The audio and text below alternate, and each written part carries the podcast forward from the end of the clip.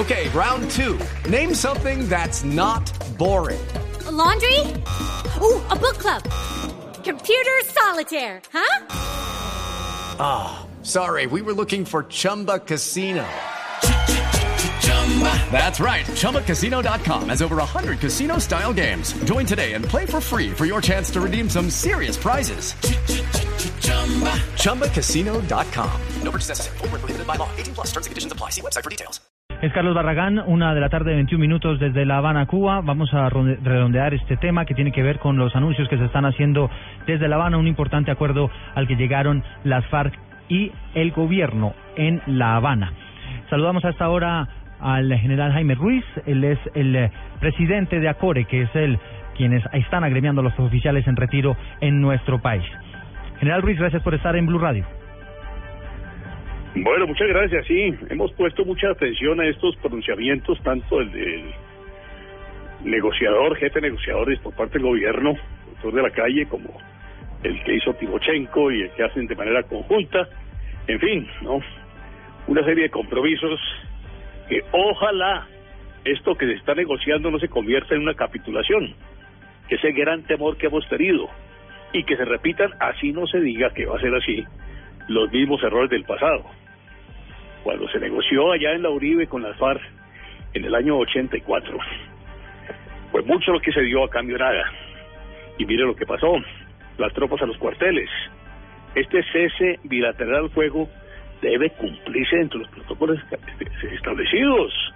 Recientemente, el comandante del ejército, recién nombrado, hace claridad que es una preocupación institucional. Bienvenido el cese al fuego, pero entre los protocolos establecidos. Sí, general Ruiz. Ahora, si todo se cumple de acuerdo a lo que se dice allí, de que en la medida en que se produzca este compromiso de unilateral de cese al fuego por parte de la FARC, se podrán tomar las medidas y todo dentro del marco legal y constitucional está bien. Es una responsabilidad personal que asume el presidente de la República frente a este hecho. O sea, pues de que el costo político pueda tener una determinación equivocada en tal sentido va a ser muy grande.